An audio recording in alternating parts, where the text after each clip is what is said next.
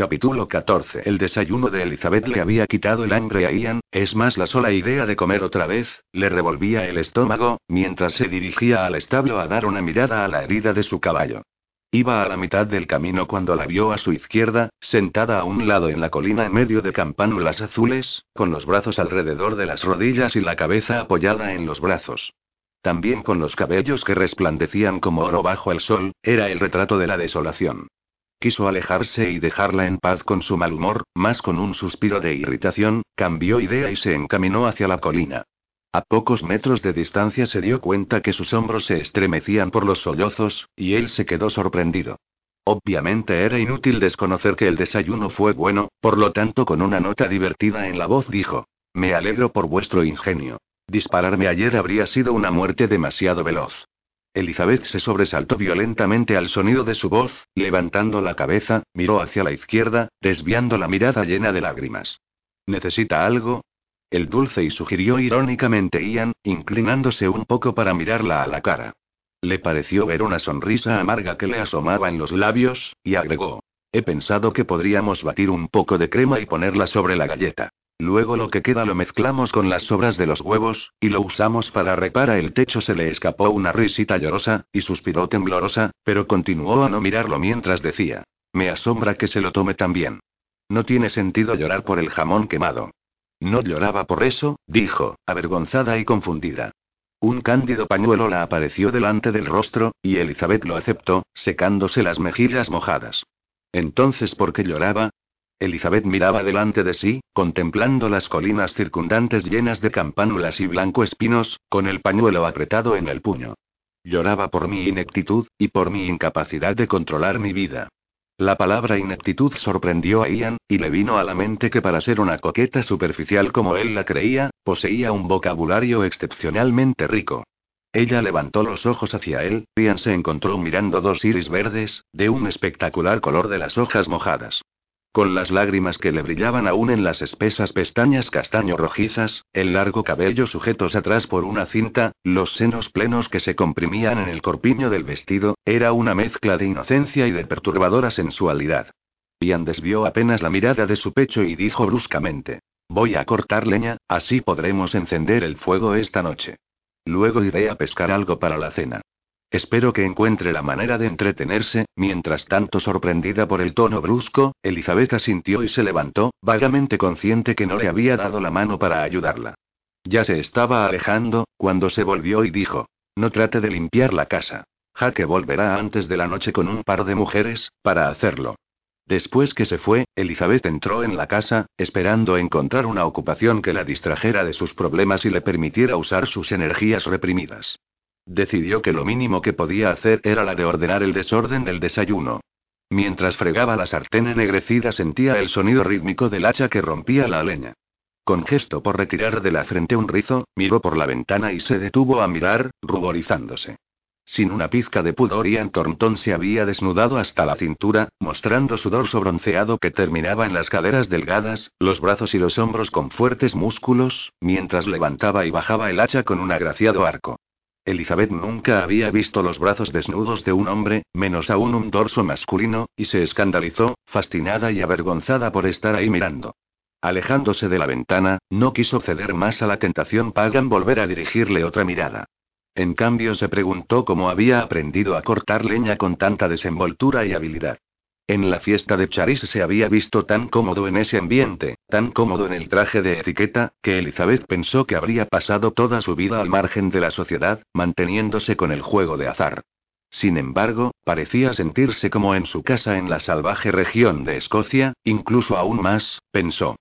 Además del estupendo físico, existían en él una árida vitalidad, una invulnerabilidad perfectamente adecuadas a aquella tierra indómita. En aquel momento recordó una cosa de desde mucho tiempo había preferido olvidar. Recordó el modo en que él había bailado el vals con ella en la pérgola, y la gracia innata de sus movimientos. Por algún motivo el recuerdo la turbaba. Sea porque le hacía aparecer casi digno de su admiración, sea porque la hacía improvisamente dudar de su capacidad de juzgarlo correctamente. Por primera vez desde aquella desastrosa semana que culminó en un duelo, Elizabeth se permitió examinar de nuevo lo que había acontecido entre Ian Thornton y ella. No los acontecimientos, sino las causas. Hasta ahora, el único modo de soportar su mala onda era el de culpar de todo a Ian, tal cual como había hecho Robert. Ahora que se había reencontrado cara a cara con él, más mayor y más sabia, no lograba razonar así. Ni siquiera la actual descortesía de Ian, no podía hacerlo aparecer completamente culpable de lo sucedido anteriormente. Mientras lavaba lentamente un plato se vio como ella había sido realmente. Tonta y peligrosamente coqueta, y tan culpable como él por haber quebrantado las reglas. Decidida a ser objetiva, Elizabeth reexaminó sus actos y su culpa de dos años antes, y aquellos de él.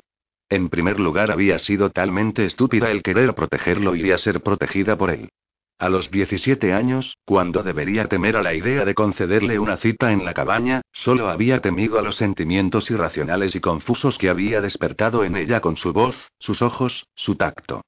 Debería haber temido a él, en cambio de temer a sí misma, y de tirar al aire el futuro de Robert y Avenusrit. Y lo habría hecho, pensó Elizabeth amargamente. Si hubiera pasado solo un día más, o solo pocas horas, a solas con Ian Thornton durante aquel fin de semana, habría tirado al viento toda cautela y se habría casado con él. Ya desde entonces había lo había intuido, y por eso le había escrito a Robert que viniera enseguida. No, se corrigió Elizabeth, jamás había corrido peligro de casarse con Ian. Aunque dos años antes le había pedido que se casara con él, el matrimonio no estaba en entraba en sus intenciones. Lo había admitido hablando con Robert. Y justo cuando la memoria empezaba a hacerla encolerizar, se acordó de una cosa que tenía el efecto de calmarla. Por primera vez, después de casi dos años, le volvió a la mente un elemento proporcionado por Lucinda antes de su debut. Lucinda, había insistido en el hecho que una mujer debe, en todos sus actos, hacer entender a un caballero de comportarse como tal en su presencia. Obviamente Lucinda había entendido que los hombres que Elizabeth conocería eran técnicamente unos caballeros, pero que en ciertas ocasiones su comportamiento no sería de caballero. Admitiendo que Lucinda tuviese razón, Elizabeth comenzó a preguntarse si no era culpa de ella lo que había sucedido. Después de todo, desde su primer encuentro no le había dado a Ian la impresión de ser una jovencita de bien, y que esperaba de él un comportamiento perfecto. Tanto por empezar, fue ella la que le pidió de bailar. Con lógica conclusión comenzó a preguntarse si Ian no hizo más de lo que otros caballeros bien vistos por la sociedad, habrían hecho. Probablemente la creyó menos maliciosa de lo que era, y había buscado divertirse por alguna hora. Si hubiera sido más madura, más experta en cosas mundanas, ciertamente habría comprendido y habría sabido comportarse con la divertida desenvoltura que lo más probable él esperaba en ella. Demasiado tarde, con la lejanía del tiempo, ahora comprendía, que si Ian no era aceptado en sociedad como tantos otros libertinos del buen mundo, no se había comportado pero que ellos. Había visto mujeres casadas coquetear en los bailes. También involuntariamente había visto más de un beso robado, luego del cual el hombre recibía a lo más un golpe de abanico en el brazo y un risueño regaño de comportarse bien. Sonrió al pensar que Ian Thornton, en cambio de un golpe en el brazo, por su audacia se había pillado una bala. Sonrió, esta vez, con maliciosa satisfacción, pero simplemente por lo absurda de la situación. Le vino a la mente que habría podido evitar los acontecimientos, de esos días de enamoramiento por Ian Thornton, rindiendo la melancólica un tiempo, si no hubiera sido sorprendida con él en la Rosaleda. Mirando en retrospectiva, parecía que gran parte de lo sucedido debía ser atribuido a su ingenuidad. En cierto modo todo esto la hacía sentirse mejor. Disolvía la cólera impotente que había guardado dentro de ella por casi dos años, dejándole una sensación serena y quitándole un peso. Elizabeth tomó un trapo, luego se detuvo, preguntándose si acaso no estuviera simplemente buscando atenuantes para ese hombre. ¿Pero por qué lo habría hecho? Pensó, secando lentamente los platos. La respuesta era que en ese momento tenía demasiados problemas, y liberándose de su animosidad por Ian Thornton lograría soportarlos mejor. Le parecía un razonamiento tan justo y plausible que debía ser cierto. Cuando secó ordenado todo, vació en el patio la fuente con agua, y vagó por la casa, buscando alguna ocupación. Fue arriba, sacó de la valija lo necesario para escribir, y lo llevó a la mesa de la cocina para escribir a Alexandra, pero después de unos minutos se sintió intranquila para continuar.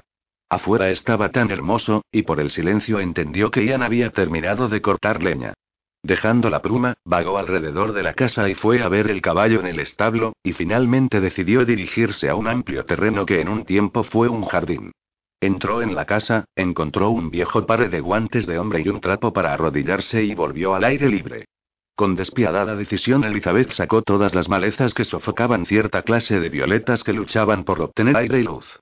Cuando el sol empezó a declinar lentamente había limpiado la mayor parte de las malezas y plantado campánulas en filas ordenadas para hacer un lindo juego de colores en el futuro. Cada tanto se detenía con la pala en la mano a contemplar el valle debajo de ella, donde una delgada cinta azul brillante serpenteaba entre los árboles. A veces notaba un rápido movimiento. El brazo de él que lanzaba la lienza. Otros momentos, se paraba con las piernas ligeramente abiertas, mirando las montañas hacia el norte. Ya caía la tarde y Elizabeth, sentada en sus talones, estudiaba el efecto de sus campánula que había trasplantado. Cerca de ella había un montoncito de fertilizante que había hecho usando hojas marchitas y restos de café de la mañana. Ya está, le dijo a las flores de tono alegre, tienen comida y aire. En poco tiempo más serán muy lindas y felices. ¿Está hablando con las flores? preguntó Ian a sus espaldas. Elizabeth se sobresaltó y se volvió con una sonrisa avergonzada. Se alegran cuando hablo con ellas.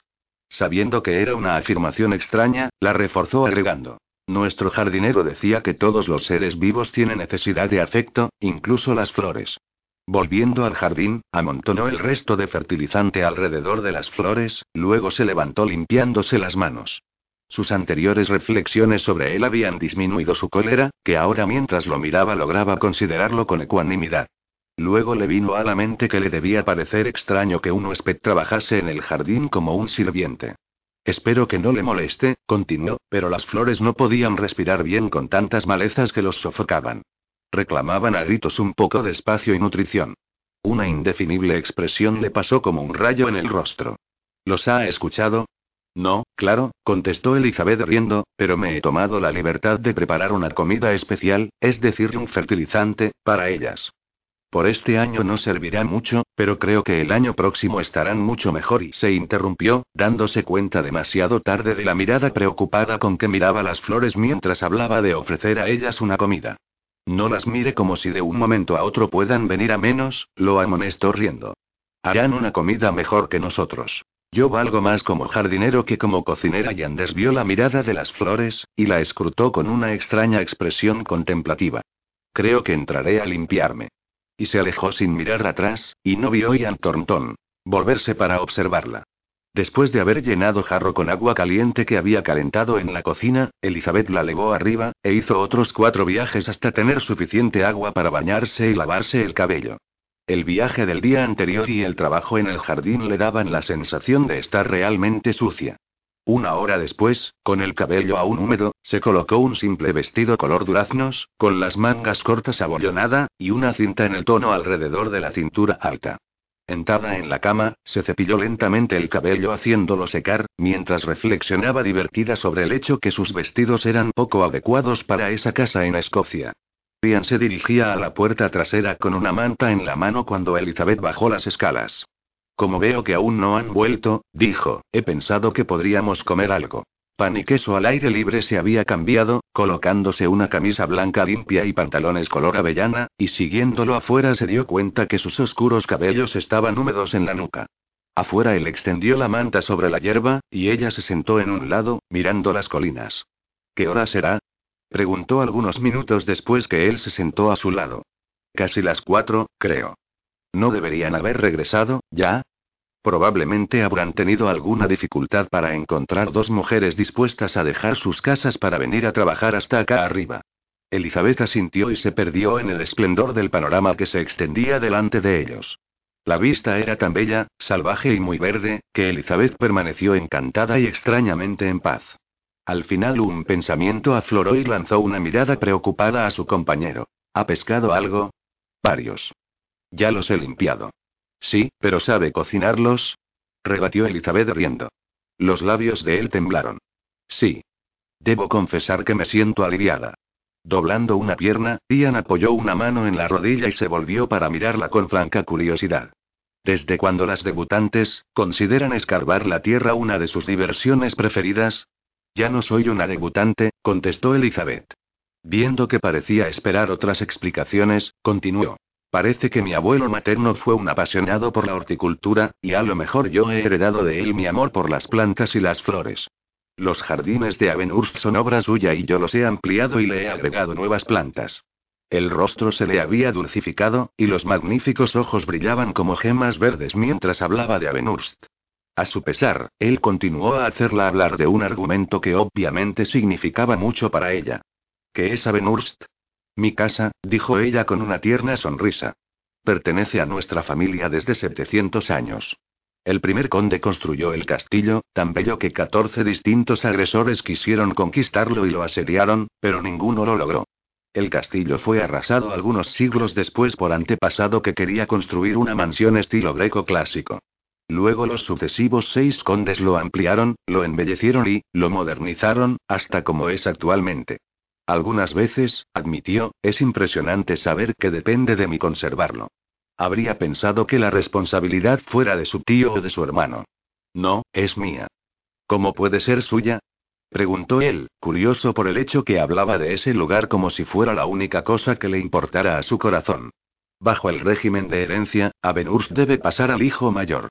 Si no hay un hijo, pasa a la hija, y a través de ella a sus hijos. Mi tío no puede heredar porque era el hijo menor.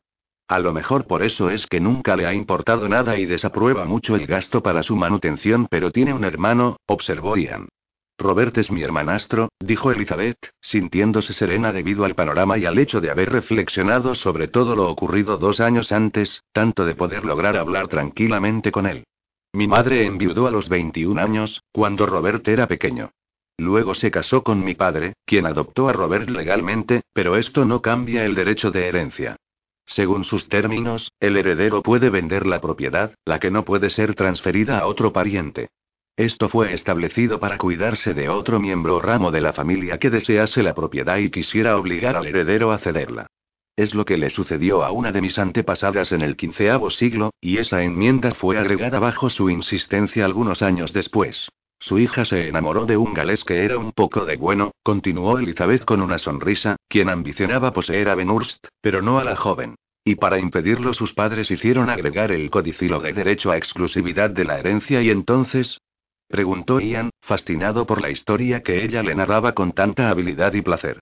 Establece que si el heredero es una mujer, no se puede casar sin la aprobación de su tutor. En teoría, estaba hecho para que cayera en manos de un bribón. B, no es siempre fácil para una mujer defender su propiedad. Ian solo vio a una preciosa jovencita que había intervenido en su defensa frente a una habitación llena de hombres, que lo había besado con tierna pasión, ahora parecía ligada apasionadamente no a un hombre, sino que a un montón de piedras. Dos años antes se había enfurecido descubriendo que era una condesa. Una pequeña debutante superficial, ya prometida, sin dudas a algún pálido galancito, que solo buscaba a alguien que le calentara el lecho. Ahora, en cambio, lo rendía inquieto el hecho que no hubiera empalmado con su galán. Estaba por preguntar por qué no se había casado, cuando ella habló. Escocia es distinta a como me la imaginaba. ¿En qué modo? Más salvaje, más primitiva. Conozco personas que tienen acá una casa de caza, pero creía que tenían las acostumbradas comodidades y servidumbre. ¿Cómo era su casa? Salvaje y primitiva, contestó Ian. Elizabeth lo miró sorprendida y confusa. Él recogió los restos de su colación y se levantó ágilmente. Está dentro, agregó con voz zumbona. ¿Dentro a qué? Automáticamente, también Elizabeth se había levantado. De mi casa. Un rubor violento y avergonzado encendió las mejillas de Elizabeth mientras estaban uno frente del otro. Él estaba ahí con sus cabellos oscuros moviéndose con la brisa, y su rostro bello y severo sobre el cual estaban impreso el orgullo y la nobleza, el cuerpo musculoso que emanaba una fuerza primitiva, y ella pensó que parecía fuerte e invulnerable como las montañas de su tierra. Abrió la boca para disculparse. En cambio, manifestó inadvertidamente su recóndito pensamiento. Le viene, dijo despacio. Bajo su mirada impasible el Ciabet permaneció inmóvil, sin ruborizarse o desviar la mirada, con su rostro de delicada belleza enmarcado por una aureola de cabellos de oro agitados por la brisa. Una graciosa imagen de fragilidad y fuerza, orgullo obstinado y voluntad de fierro. Dos opuestos en casi todo aspecto. En un tiempo sus diferencias los habían acercado. Ahora los separaban. Ambos eran más maduros y más sabios, y convencidos de ser lo suficiente fuertes de resistir a la tensión que lentamente se estaba creando entre ellos. Pero no le viene a usted, sin embargo, observó él con calma. Sus palabras sustrajeron a Elizabeth del extraño encanto que los envolvía. No, dijo sin rencor, sabiendo de tener un aspecto de una flor de invernadero, con aquel Vestido poco adecuado y aquellos frágiles zapatos. Inclinándose, dobló la manta mientras Ian entraba a la casa y empezaba a recoger los fusiles para limpiarlos y controlarlos antes de ir a cazar al día siguiente. Elizabeth lo observó mientras lo sacaba de su armazón sobre la chimenea, y lanzó una mirada a la carta que había iniciado para Alexandra. No había manera de enviarla hasta que no volviera a casa, por lo tanto no había prisa por terminarla. Por otro lado, no tenía otra cosa que hacer, así que se sentó y comenzó a escribir. Estaba a la mitad de la carta cuando afuera se sintió un disparo, se levantó, sorprendida y nerviosa. Preguntándose a qué cosa él habría disparado tan cerca de casa, fue a asomarse a la puerta abierta y miró afuera, observándolo mientras cargaba la pistola que la noche anterior estaba sobre la mesa. La levantó, mirando a un blanco invisible, y disparó. Cargó de nuevo y disparó, y continuó hasta que la curiosidad hizo salir a Elizabeth, que se esforzó por ver a qué cosa había disparado. Con el rabillo del ojo Ian vio un pedazo de falda color durazno y se volvió. ¿A qué blanco ha disparado? Preguntó ella, un poco avergonzada por haber sido sorprendida observándolo. Sí. Visto que estaba atrapada y sabía obviamente cargar una pistola, Ian se dio cuenta que las buenas maneras requerían que le ofreciera algún diversivo. Quiere probar depende de lo grande del blanco, contestó Elizabeth, pero ya se estaba adelantando, absurdamente feliz de tener algo mejor que hacer además de escribir una carta. No se detuvo a reflexionar, no lo habría jamás admitido, que la compañía de él le gustaba muchísimo cuando su humor era agradable. ¿Quién le ha enseñado a disparar? Le preguntó él cuando estuvo cerca.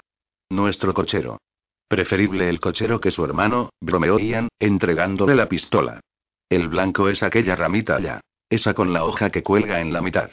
Eliabeth tembló ante la sarcástica alusión al encuentro con su hermano Robert. Lo siento mucho, de veras, por aquel duelo, dijo, dedicando después toda su atención a la rama.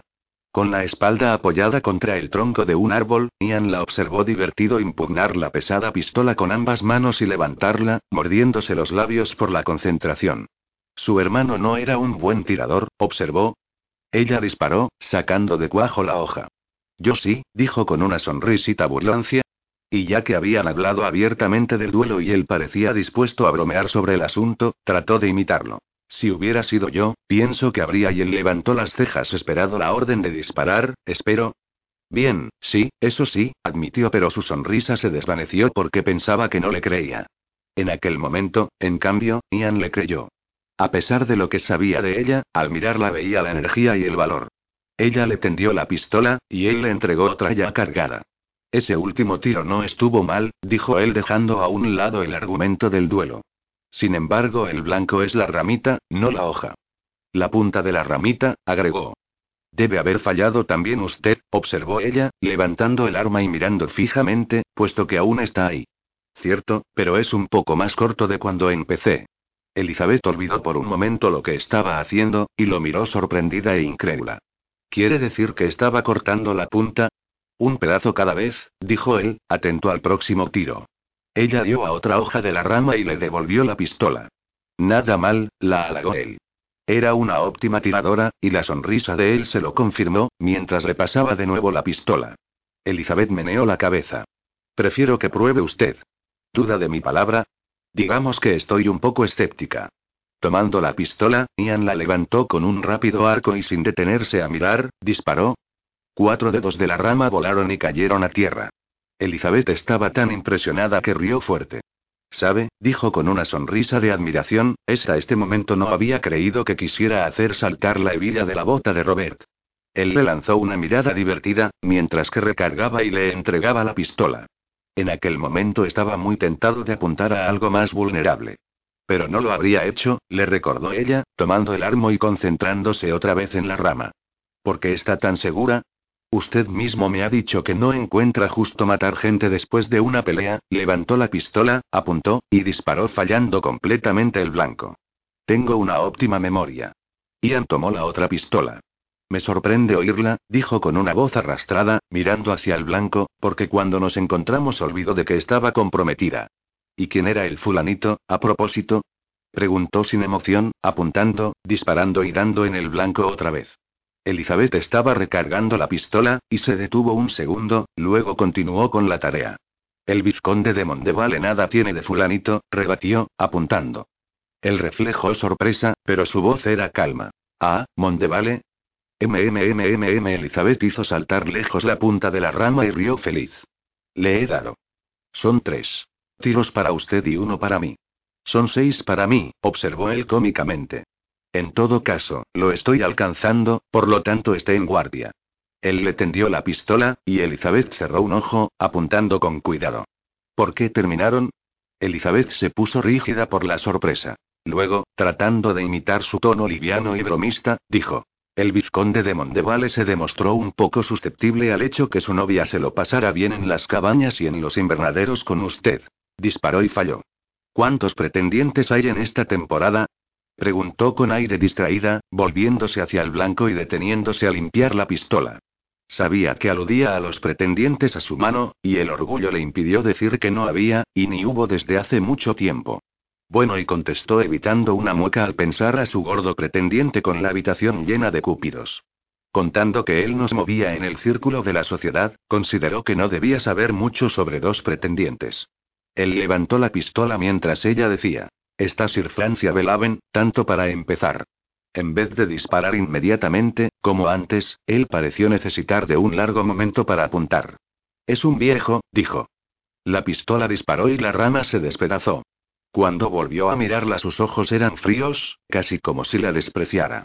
Elizabeth se dijo que era su imaginación, y decidió de mantener el tono ligero. Era su turno. Tomó la pistola y alzó. ¿Quién es el otro? Aliviada por el hecho que no podía criticar la edad del solitario deportista, se rió. Lord John Marchman, contestó, y disparó. La risotada de Ian casi sobrepuso al ruido del disparo. Marchman. Exclamó mientras ella arrugaba la frente y le plantaba la culata de la pistola en el estómago. Quiere burlarse. Me ha hecho fallar el tiro, protestó ella. Pruebe de nuevo, la alentó él, mirándola con una mezcla de, de risa, incredulidad y diversión. No, no puedo disparar si se ríe. Y hágame el favor de no burlarse. Lord Marchman es una persona muy simpática.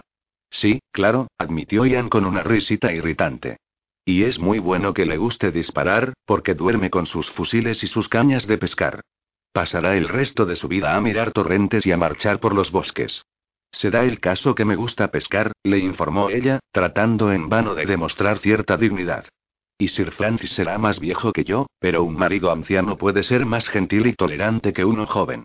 Tendrá que ser tolerante por fuerza, dijo Ian brevemente, volviendo de nuevo la atención a las pistolas, o si no tendrá que ser un tirador muy bueno. Elizabeth se encolerizó ante la idea que él la provocase de pronto, justo cuando le parecía que habían logrado atratar los acontecimientos del pasado en modo ligero y superficial.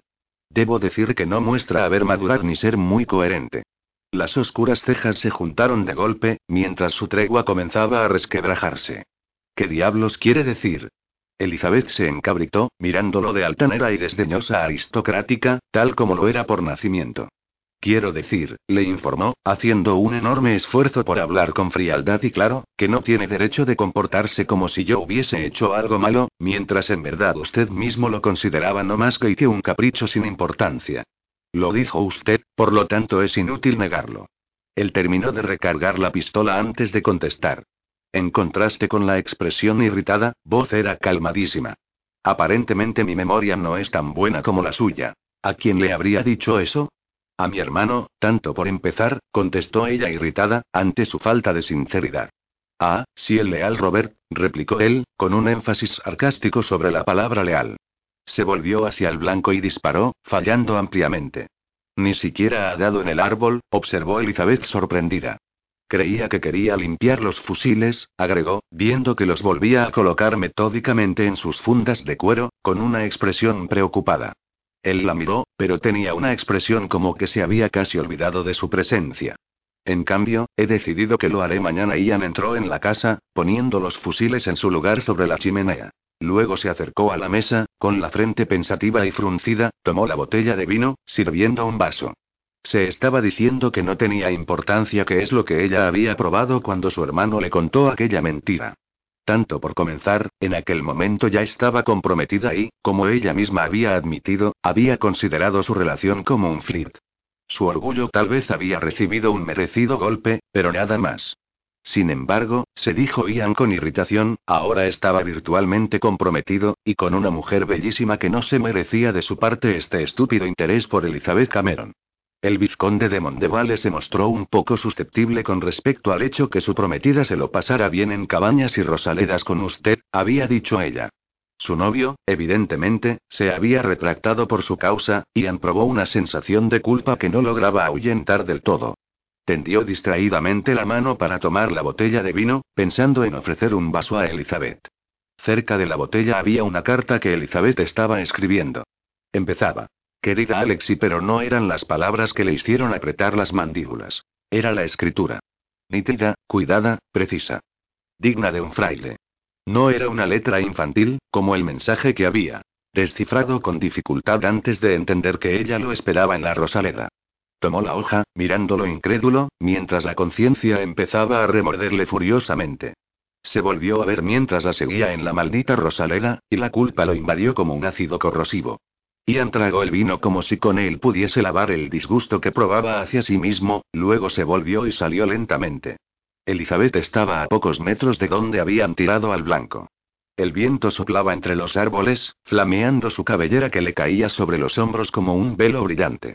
Se detuvo a pocos pasos de ella, mirándola, y la vio como le había aparecido tanto tiempo antes. Una joven diosa vestida de azul, que descendía las escaleras, lejana, intangible.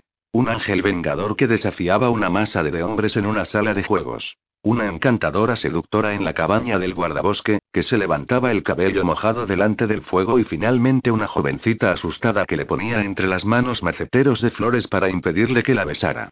Suspiró profundamente y colocó las manos en los bolsillos para evitar de abrazarla. Es un panorama estupendo, murmuró ella, mirándolo. En vez de responderle. Ian emitió un largo y áspero suspiro y dijo conciso. Quisiera que me diga de nuevo lo que sucedió esa última noche. Porque estaba en la pérgola. Elizabeth se esforzó por mantener la calma. Usted ya sabe por qué estaba allí. Me envió un mensaje.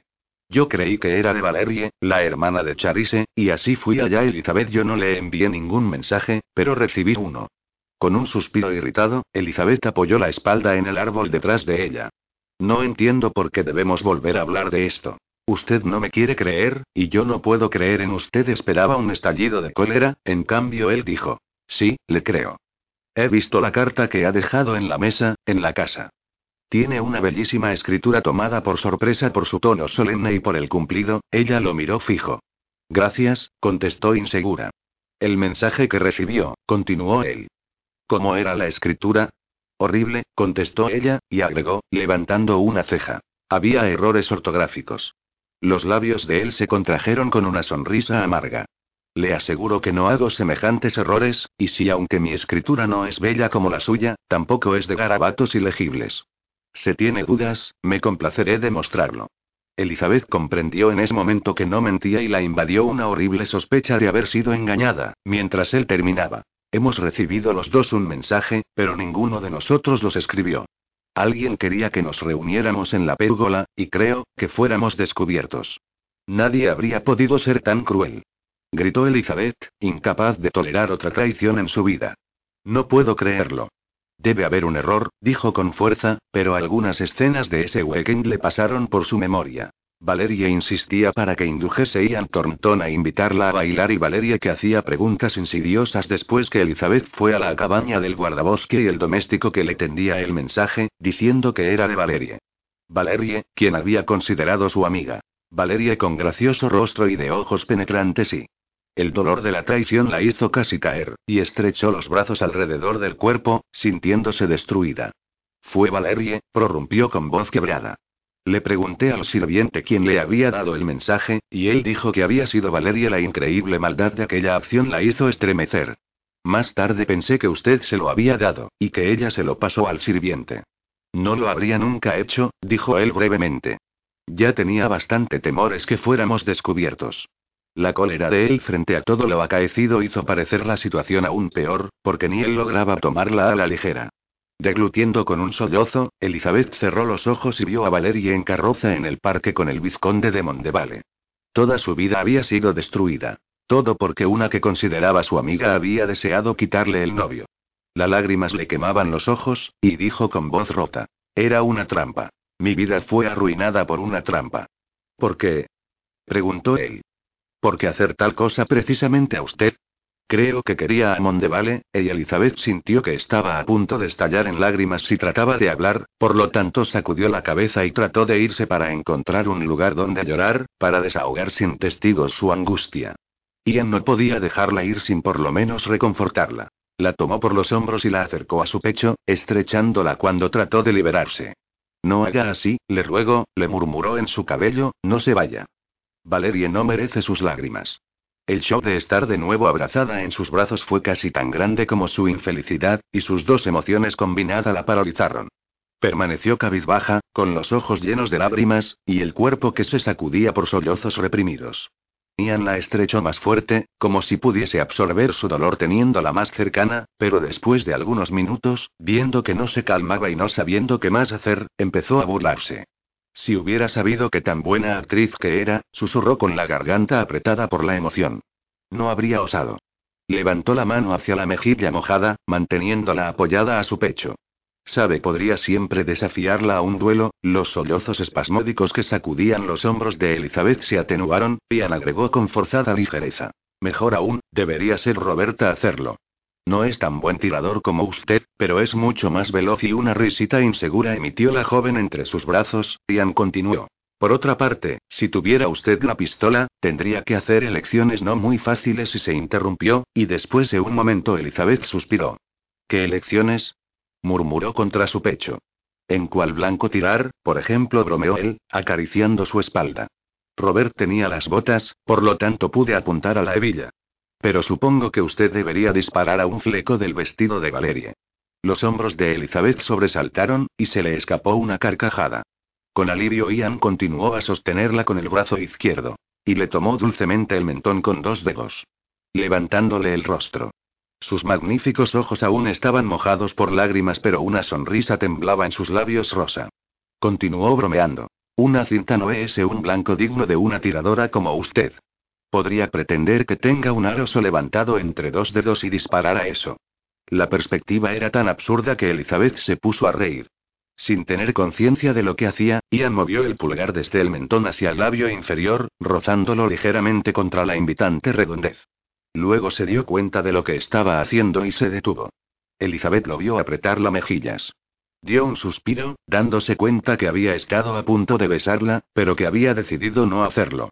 Luego de los turbadores minutos, ya no sabía distinguir entre amigos y enemigos. Solo sabía que entre sus brazos se había sentido segura, pero que en ese momento los brazos la estaban soltando, y que su expresión se hacía distante. No sabiendo ni lo que decía o lo que quería, susurró una solo temblorosa palabra, llena de confusión y deseo de ser comprendida, mientras sus ojos verdes buscaban los de él. Por favor, Ian entendió lo que le pedía. Pero contestó levantando las cejas con aire interrogativo. Yo y empezó ella, turbada por la mirada comprensiva de él. ¿Sí? La incitó él. No lo sé muy bien, admitió ella. Solo tenía la certeza que por algunos minutos aún habría querido permanecer entre sus brazos. Elizabeth, si quiere que la bese, no tiene más que poner sus labios sobre los míos. ¿Qué cosa? Me ha oído. De todos los arrogantes y él movió la cabeza como reconviniéndola. Evíteme las protestas virginales. Si de pronto siente curiosidad como yo, si entonces fue bello como parece al pensar en ello, dígalo. Ian quedó atónito de su proposición, por cuanto no veía nada de malo en lo de intercambiar algún beso, si a ella le daba placer.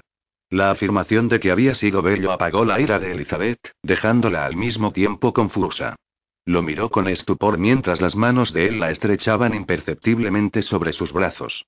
Turbada, bajó los ojos sobre sus labios bien modelados, observando una leve sonrisa, una sonrisa desafiante, aparecerle en las comisuras de la boca, mientras que las manos que la estrechaban la acercaban hacia él. ¿Tiene miedo de saberlo? preguntó él, y fue el tono fue ligeramente ronco de su voz, que recordaba, a provocar un hechizo, como tanto tiempo antes. Las manos de él se trasladaron a su fina cintura. Decídase, susurró, y confundida como estaba, sintiéndose sola y llena de deseos reprimidos, no protestó viéndolo bajar la cabeza. Un escalofrío la recorrió cuando los labios de él, cálidas, encontraron los suyos rozándolos despacio con un movimiento lento. Paralizada, esperó la pasión arrolladora que le había demostrado una vez, sin darse cuenta que su participación había tenido mucho que ver para provocarla. Permaneció inmóvil y tensa, esperando la explosión prohibida de un exquisito placer y deseando de probarlo una sola vez, solo por un momento. En cambio, el beso de él era ligero como una pluma, una lenta caricia y insinuante. Se irguió, retrayéndose un poco, y la mirada de él pasó lentamente de labios de ella a sus ojos. Dijo seco. No, no es así como lo recordaba. Tampoco yo, admitió Elizabeth, no comprendiendo si él se refería a su falta de participación. ¿Quiere probar otra vez? Invitó Ian, listo a probar otra vez algún agradable minuto de ardor compartido, siempre que quedara claro que no era nada más que eso y no perder el control. Su tono suave y divertido le hizo sospechar finalmente que él considerar la cuestión como un juego divertido y a lo mejor un desafío, mirándolo escandalizada la preguntó. ¿Es una apuesta? ¿Quiere hacer una? Elizabeth negó con la cabeza y de golpe abandonó sus secretos recuerdos de ternura y pasión tempestuosa. Como todas sus ilusiones sobre él, también esta, evidentemente, era una mentira. Con una mezcla de exasperación y tristeza lo miró y contestó. No creo. ¿Por qué? Está jugando, le dijo honestamente y fue como si hubiera levantado los brazos de cansancio y desesperación, a un juego del cual no conozco las reglas. No han cambiado, dijo él. Es el mismo juego de un tiempo. Yo la beso a usted y, remarcó con intención, usted me besa a mí. La clara crítica a su falta de participación la sorprendió junto con la sensación de vergüenza y al mismo tiempo de propinarle una coz en las canillas, pero el brazo de él la estrechaba por la cintura, mientras la otra mano subía lentamente por la espalda hasta la nuca en una caricia sensual. ¿Qué recuerda? La incitó mientras sus labios se acercaban. Muéstreme. Posó los labios sobre los de ella rozándolos suavemente, y a pesar del tono jocoso esta vez había un pedido, además de un desafío, en aquel roce acariciador. Elizabeth respondió lentamente, abandonándose entre sus brazos con la mano que recorría su camisa de seda, advirtiendo la rigidez de sus músculos y que la estrechaba cada vez más. La boca de él se abrió sobre la de ella, Elizabeth sintió latir su corazón alocadamente. Su lengua se insinuó entre sus labios, invitante, y Elizabeth perdió el control de sí misma y respondió con el único modo que podía. Sus brazos se deslizaron alrededor de los hombros masculinos y le devolvió el beso con fiera timidez, dejando que le abriera los labios y acogiendo la invasión de la lengua que exploraba. Lo sintió retener bruscamente la respiración, mientras Ian sentía el deseo pulsarle en las venas. Se dijo que debía dejarla ir, y trató de hacerlo, pero las manos de ella se deslizaron por sus cabellos en la nuca, y la boca se abandonaba con tormentosa dulzura a la intimidad de su beso. Con esfuerzo levantó la cabeza, no logrando alejarse más de un centímetro de huella boca romántica. Maldición. Murmuró, pero sus brazos ya la estaban estrechando íntegramente contra su cuerpo que se ponía rígido. Con el corazón que le latía como un pájaro prisionero, Elizabeth miró aquellos ardientes ojos, mientras la mano de él se lanzaba entre su cabellera, teniéndole prisionera la cabeza inclinándose bruscamente sobre ella, la boca se abrió sobre la suya con fogosa prepotencia, y el cuerpo de Elizabeth respondió involuntariamente a aquella sensual intimidad. Le colocó los brazos al cuello y se apoyó en él, besándolo a su vez. Con cruel presión él le abrió los labios, penetrándola con la lengua, desafiándola a rebelarse. Pero Elizabeth no se rebeló, recibiéndola en su boca, mientras sus dedos le pasaban a lo largo de la mejilla y las sienes en una caricia inocente, ligera como una pluma. La pasión rugió en Ian como olas de la marea y él apoyó la mano abierta contra el dorso de ella, forzándola a un vibrante contacto con su cuerpo rígido por él. Deseo, mientras la boca adhería a la suya, besándola con un impulso salvaje que no podía controlar. Sus manos se deslizaron acariciantes sobre ella, luego se contrajeron cuando ella se adhirió más estrechamente a él, inconsciente, de la audacia de su deseo que lo empujaba con insistencia hacia ella. Automáticamente sus manos se levantaron para rozarle los senos, luego se dio cuenta de lo que estaba haciendo y despegó la boca de la de ella, mirando ciegamente por sobre su cabeza, mientras se preguntaba si continuar a besarla o fingir que consideraba todo lo ocurrido como una especie de broma.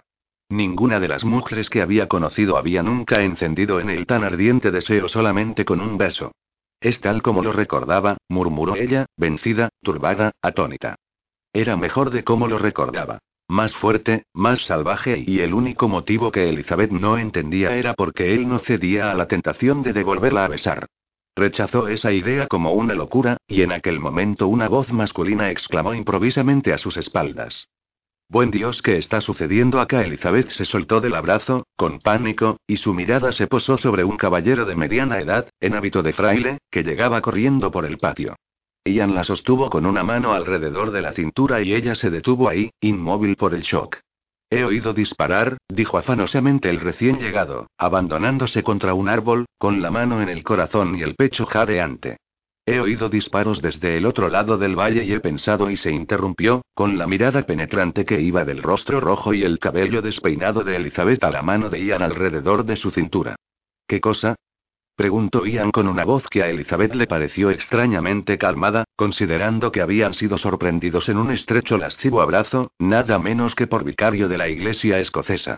El pensamiento recién le rozó por la cabeza cuando la expresión del anciano se endureció. He pensado, dijo irónicamente, distanciándose del árbol y viniendo hacia adelante, mientras se quitaba trocitos de corteza de la manga negra, que estaban tratando de matarse uno con el otro. Cosa, dijo más dulcemente deteniéndose delante de Elizabeth, que Miss Throckmorton Jones, parecía creer posible, cuando me pidió que viniera acá Lucinda. Dijo Elizabeth sintiendo que todo giraba en torno. ¿Lucinda lo mandó acá? Claro, contestó el vicario, desviando la mirada reprobadora hacia la mano de Ian, que aún sostenía a Elizabeth por la cintura. Mortificada hasta el fondo de su alma y de ser consciente de haber quedado ahí medio abrazada con Ian, rechazó deprisa la mano y se alejó algunos pasos. Se preparó para una merecedora, lavada de cabeza por su comportamiento pecaminoso, pero el vicario continuó a mirar a Ian con las espesas cejas grises o levantadas esperando. Sintiendo que la tensión de aquel silencio era intolerable, Elizabeth lanzó una mirada implorante a Ian y vio que estaba mirando al vicario, no de forma avergonzada o de excusa, sino con divertida irritación. Y bien, dijo finalmente el vicario, mirando a Ian. ¿Qué tienes que decir? Buenas tardes. Sugirió cómicamente Ian. Luego agregó. No esperaba verte hasta mañana, tío. Obviamente, rebatió el vicario con notoria ironía. Tío dijo Elizabeth, mirando incrédula a Ian Thornton, que había abiertamente violado todas las reglas y la moral con sus besos apasionados y de sus manos expertas desde la primera noche en que se habían encintrado. Como si el vicario le leyera el pensamiento, la miró con una luz divertida en sus ojos castaños. ¿No es sorprendente, querida mía? Me hace pensar que Dios tiene sentido del humor. Una risita histérica soltó Elizabeth, viendo que la actitud impasible de Ian comenzaba a vacilar mientras el vicario se lanzaba en una descripción de sus tribulaciones por ser tío de Ian. No se imagina cuánto es desagradable ser obligado a consolar muchachas llorosas que habían lanzado su anzuelo esperando que Ian se decidiese, contó a Elizabeth, esto no es nada comparado lo que sentí cuando hizo correr su caballo, y uno de mis parroquianos vino a decirme, que según él, yo era la persona adecuada para hacer detener las apuestas. La carcajada de Elizabeth resonó como una música entre las colinas, y el vicario, ignorando la expresión seria de Ian, continuó tranquilamente. Tengo las rodillas chatas a fuerza de pasar días enteros, semanas, meses, a rezar por su alma inmortal y cuando termines de enumerar mis bribonadas, Duncan, lo interrumpió Ian, te presentaré mi compañera. En vez de molestarse por el tono del sobrino, el vicario puso una cara satisfecha. Pero claro, Ian dijo plácidamente, es necesario observar siempre todas las reglas de la sociedad. En ese momento Elizabeth se dio cuenta con un sobresalto que la prédica que había esperado desde el comienzo había sido pronunciada, con habilidad y finura. La única diferencia era que el buen vicario la había dirigido solo a Ian, absolviéndola de toda culpa, ahorrándole ulteriores humillaciones. Evidentemente también Ian se dio cuenta. Extendiendo la mano para estrecharle a de su tío, dijo seco. Parece que te encuentras bien, Duncan, a pesar de tus rodillas achatadas. Y, agregó, puedo asegurarte que tus sermones son muy elocuentes escuchados sea de pie sea sentados. Estos es porque tienes la deplorable tendencia a dormirte hacia limitada en ambos casos, replicó el vicario con un poco de irritación, estrechando la mano del sobrino. Ian se volvió para presentar a Elizabeth. ¿Puedo hacerte conocer a Lady Elizabeth Cameron, mi huésped? Elizabeth pensó que aquella explicación era aún más comprometedora que haber sido vista mientras besaba a Ian, y movió deprisa la cabeza. No exactamente. ¿Acaso soy una y una y tenía la mente vacía, y de nuevo el vicario vino en su ayuda? Una viajera perdida, sugirió. Sonriendo, le tendió la mano. Entiendo perfectamente. He tenido el placer de conocer vuestra Miss Throckmorton Jones, y fue ella la que me ha enviado acá deprisa, como dije antes. He prometido permanecer hasta mañana o pasado mañana, ¿cuándo ella volverá mañana o pasado mañana? Pero debían volver esta tarde. Hubo un desafortunado incidente. Nada grave por suerte, se apuró a asegurarla. Aquel caballo de pésimo carácter que montaba tiene una tendencia a patear, me dijo Jaque. ¿Se ha hecho mucho daño, pobre Lucinda? Preguntó Elizabeth, pensando en la manera de reunirse con ella. El caballo le dio una coza Mr. Willey, rectificó el vicario, que solo fue herido en su orgullo y MMMM y en sus partes bajas. Sin embargo, Mr. Morton Jones, pensando justamente que se necesitaba de una cierta disciplina también para el caballo, lo ha castigado con el único medio a su disposición, dado que desgraciadamente se le había caído el paraguas.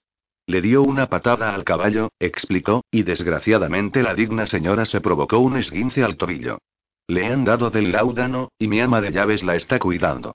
En dos o tres días máximo debería estar en condiciones de poner el pie en el estribo volviéndose a Ian, dijo. Me doy cuenta perfectamente que te he tomado por sorpresa, Ian. Sin embargo, si pretendes vengarte privándome de un vaso de tu excelente vino, podría decidir quedarme por un mes, en vez hasta la vuelta de Miss Morton Jones. Me adelanto ahí a preparar los vasos, dijo Elizabeth, tratando educadamente de dejarlos solos. Mientras se dirigía hacia la casa, escuchó Ian que decía: Si esperas una buena comida, has venido al lugar equivocado. Miss Cameron ya ha tratado de sacrificarse en el altar doméstico esta mañana, y hemos escapado por milagro a la muerte. La cena la cocinaré yo, y no sé si será mejor. Y yo probaré preparar el desayuno, ofreció el vicario alegremente. Cuando Elizabeth estuvo fuera de su círculo, Ian preguntó despacio. ¿Se ha hecho mucho daño esa mujer? Es difícil decirlo, también porque estaba incoherente por la rabia. O quizás era el efecto del láudano. ¿A hacer qué? El párroco se detuvo un momento a observar un pájaro que saltaba entre las ramas sobre sus cabezas, luego dijo. Estaba en un estado terrible, con la mente confusa. También estaba enojada. Por un lado temía que tú decidieras expresar tus tiernos sentimientos por Lady Cameron exactamente como lo estabas haciendo a mi llegada viendo que este flechazo provocaba solo una levantada de ceja de parte de su imperturbable sobrino, Duncan, continuó, suspirando. Al mismo tiempo estaba asimismo convencida que su dama podía dispararte con tu pistola, cosa que, por lo que he oído, ya ha tratado de hacer antes. Era esto que temía cuando he oído los disparos que me han llegado al galope. Estábamos tirando al blanco. El vicario asintió, pero estudiaba a Ian preocupado. ¿Hay algo más que no está bien? preguntó Ian, sorprendiendo esa mirada. El vicario vaciló, después sacudió la cabeza, como tratando de librarse de un inoportuno pensamiento. Mr. Morton Jones también ha dicho otras cosas, pero rehuso creerlas. Sin duda era el efecto del láudano, dijo Ian levantando los hombros. Tal vez, admitió el vicario. Volviendo a estar pensativo. Sin embargo, yo no he tomado láudano, y tenía entendido que estabas a punto de comprometerte con una joven de nombre Christina Taylor, así es. El vicario estaba severo. Entonces, ¿qué disculpas tienes por el comportamiento al que asistí pocos minutos antes? La respuesta de Ian fue breve. Locura. Volvieron juntos a la casa. El vicario estaba pensativo, Ian molesto.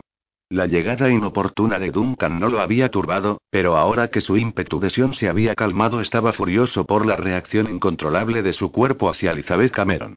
En el momento en que sus bocas se tocaban, parecía que su cerebro dejaba de funcionar. Aún sabiendo exactamente lo que era, Elizabeth en sus brazos le aparecía un ángel fascinante. Las lágrimas que había terminado recién de derramar eran por el engaño de una amiga. Sin embargo, dos años antes casi le había puesto los cuernos a Mondevale sin el mínimo escrúpulo. Había hablado tranquilamente de casarse con el viejo Belaven o John Marchman, y poco después estrechaba su cuerpecito contra el de Ian, besándolo con desesperado ardor. La rabia dio lugar al disgusto. Que se casara con Belaven, pensó con amargo humor. El viejo libertino es lo que le hacía falta a ella. Eran una pareja perfecta aparte de la diferencia de edad. Marchman, por otro lado, merecía algo mejor que el cuerpecito ávido y experto de Elizabeth.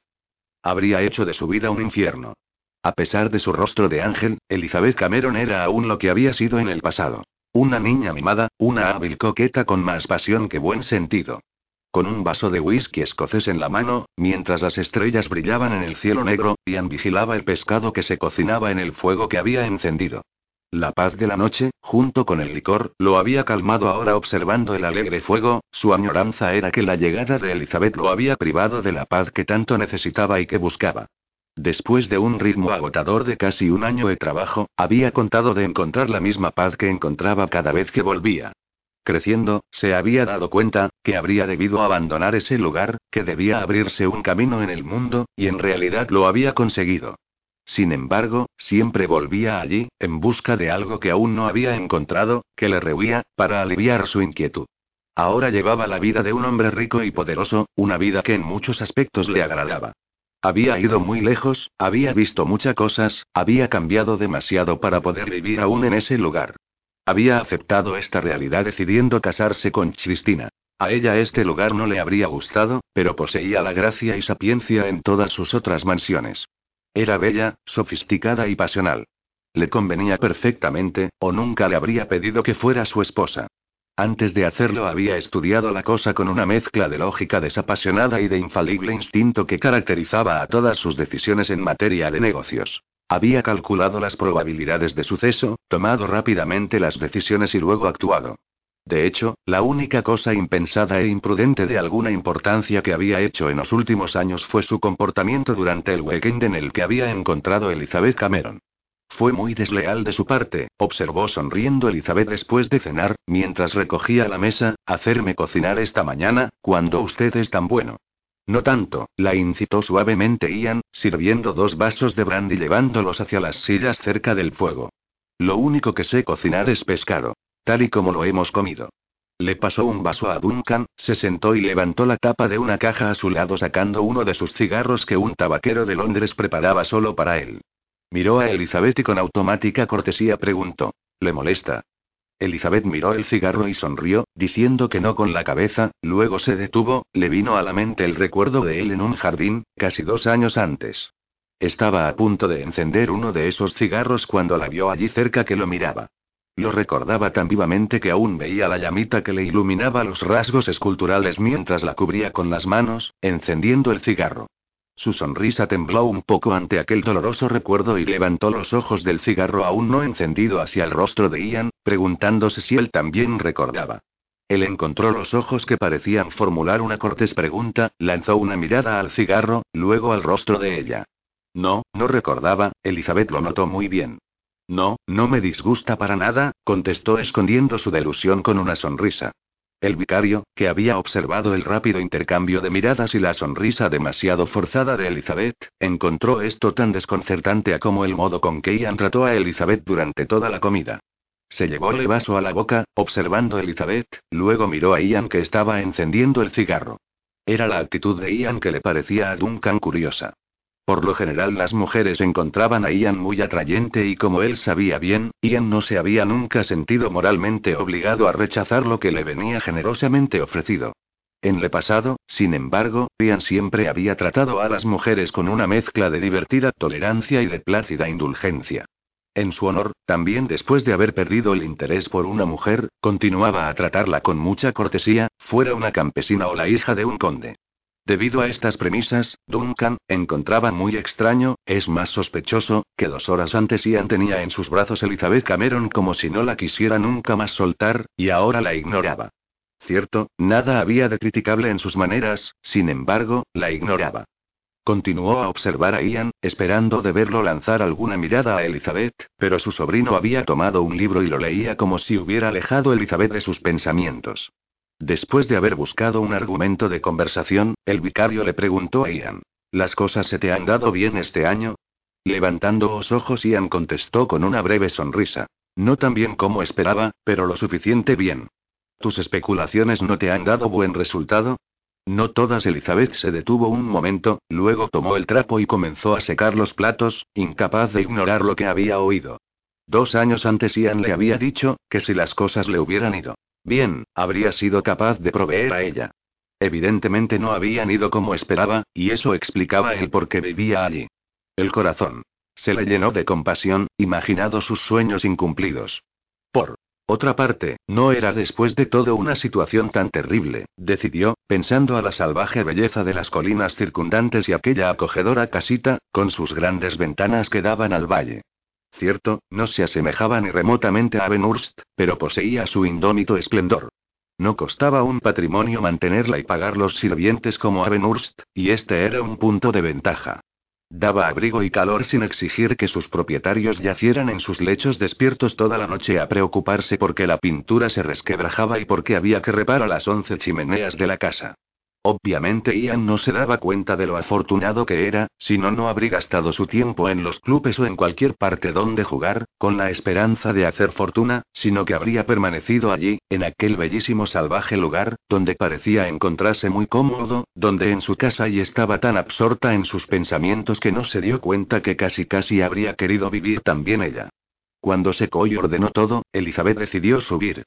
Durante la cena entendió que Ian no veía a su tío desde hacía tiempo, y pensó que era oportuno dejarlos solos hablar en privado. Colgando el trapo en un gancho, se sacó el improvisado delantal, y dio las buenas noches a los dos hombres. El vicario sonrió, augurándole bellos sueños. Ian se limitó a lanzarle una mirada y le dio las buenas noches en tono preocupado. Cuando Elizabeth se encontraba arriba, Duncan observó al sobrino que leía, recordando las lecciones que había impartido a Ian cuando era un muchacho. Como el padre de Ian, Duncan era inteligente y había frecuentado la universidad, sin embargo, antes de los 13 años Ian ya había leído y asimilado todos sus textos universitarios y buscaba otras respuestas. Su sed del saber era inextinguible. Tenía una mente tan brillante que tanto Duncan como su padre tenían un gran respeto por él.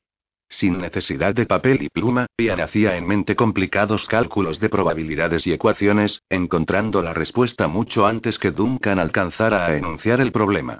Entre otras cosas, esta rara habilidad matemática le había permitido a Ian de amasar una fortuna en el juego, logrando calcular la probabilidad a favor o no de una mano de cartas, o de las vueltas de roulette, algo que al vicario siempre le había molestado, considerándolo un mal uso del don que Dios le había concedido, pero nunca le había hecho caso.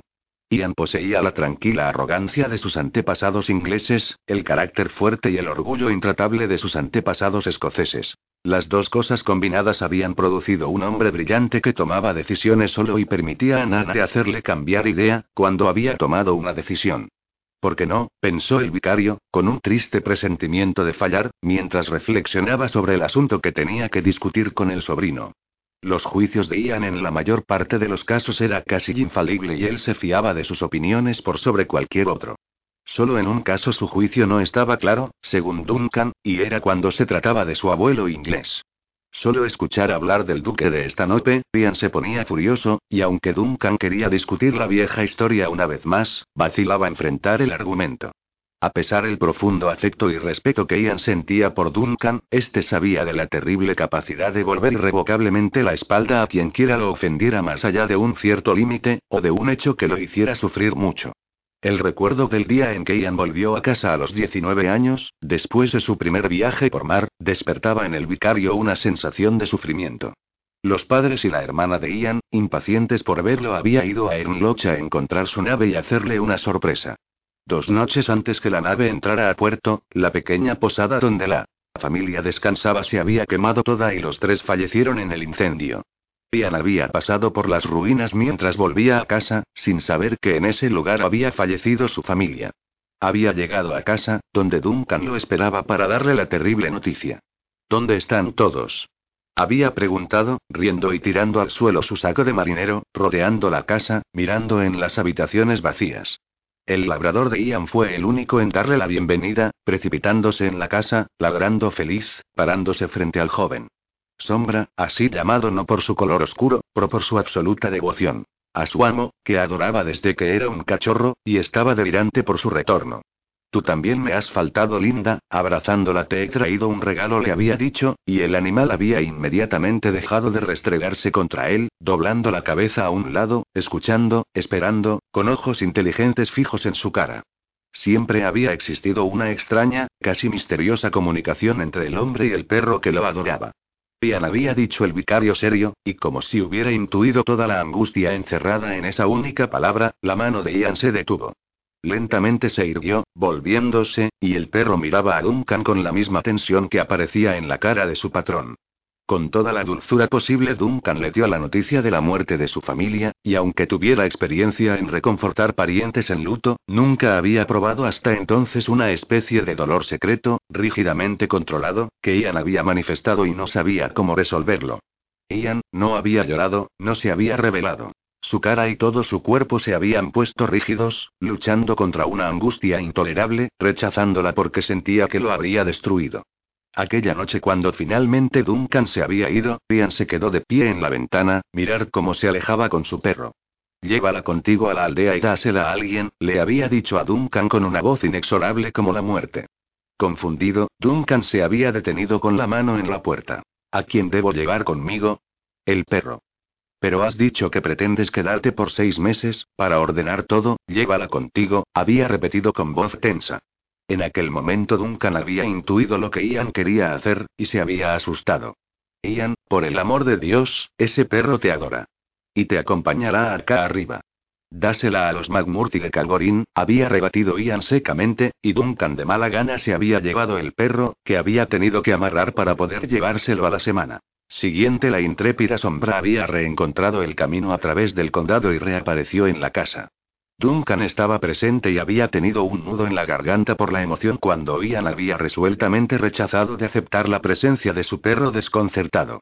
Al día siguiente el mismo Ian la había de vuelta a Calgorín acompañado por Duncan, Ian había almorzado con la familia y Sombra lo había esperado hasta que montó a caballo, pero cuando quiso seguirlo, Ian le había ordenado que se quedara. Sombra se detuvo porque nunca había desobedecido a un mandato de su patrón. Duncan había permanecido algunas horas más, cuando había partido Sombra estaba echada en el patio, con los ojos fijos en el camino y la cabeza ladeada como si rechazara creer que Ian de veras quería dejarla ahí. Pero Ian no había vuelto nunca más.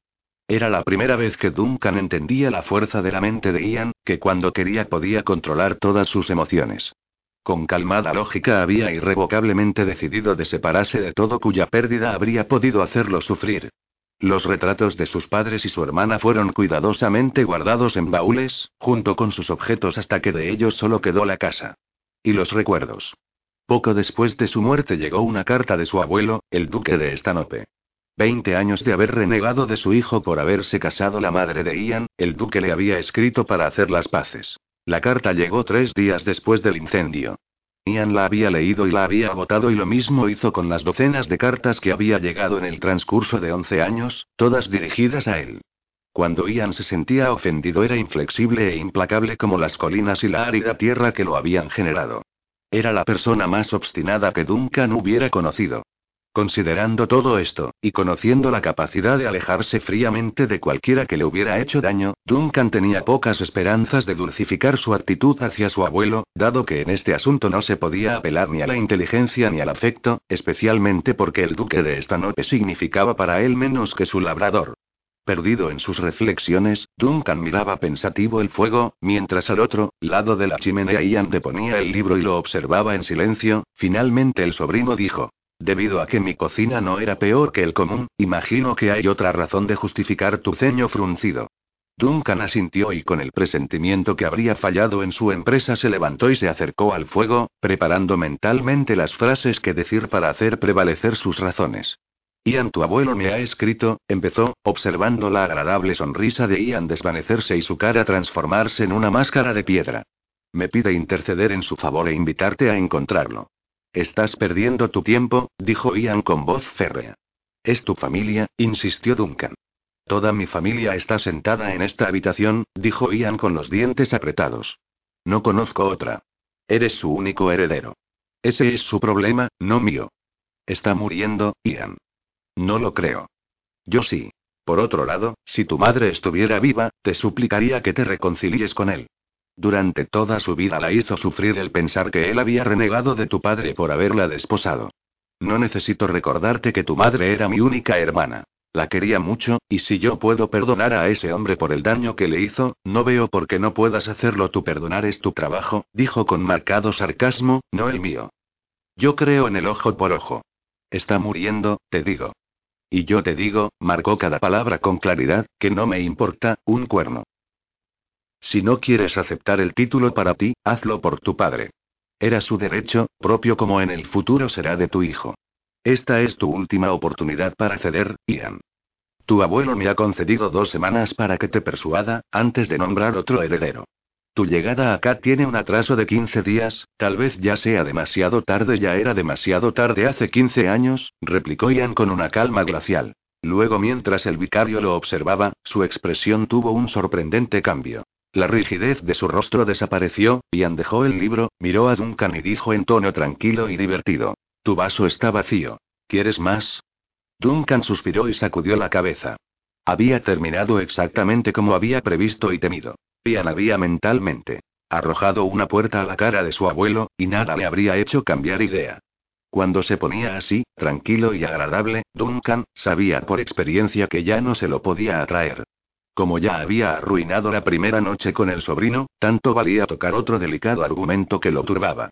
Ian, a propósito de Elizabeth Cameron. Su dama de compañía me ha dicho algunas cosas y la sonrisa agradable y distante. Volvió a aparecer en el rostro de Ian. Te ahorro otras preocupaciones, Duncan. Ha terminado el asunto es y es todo a mí no me ha parecido. Murmuró Duncan, irritado por la calma de Ian la escena a la que asistí. Has asistido al final. Lo dijo, pensó Duncan, con la misma seguridad mortal, la misma calma divertida que había hablado de su abuelo. Era como si en su mente había resuelto la situación con completa satisfacción, y nada ni nadie podía nunca entrometerse en el lugar que la había sepultado. Pensando a la reacción con respecto a Elizabeth Cameron, esta estaba relegada al mismo nivel que el duque de Stanope. Frustrado, Duncan agarró la botella de brandy desde la mesa cerca de Ian y se sirvió un vaso de licor. Hay algo que nunca te he dicho, dijo enojado, ¿y qué es? Preguntó Ian, te detesto cuando te vuelves todo gentileza y sonrisas. Prefiero verte furioso. Por lo menos entonces sé que tengo esperanzas de llegar a ti con enorme irritación de Duncan. Ian se limitó a retomar el libro y se puso a leer. Capítulo 15. Ian, ¿quisieras ir al establo a ver por qué Elizabeth no vuelve? Pidió el vicario mientras daba vueltas con mano experta una lonja de jamón que estaba friendo en la sartén. Hace un cuarto de hora que la mandé a buscar unos huevos. Ian dejó caer un atado de leña cerca de la chimenea, se limpió las manos y salió a buscar su huésped. Ante la vista y a los ruidos que lo acogieron cuando llegó a la puerta del establo se detuvo. Con las manos en las caderas Elizabeth miraba furiosa las gallinas echadas que estaban chillando desesperadas. No es mi culpa. Estaba exclamando. A mí los huevos no me gustan. Es más, ni siquiera me gusta el olor de los pollos.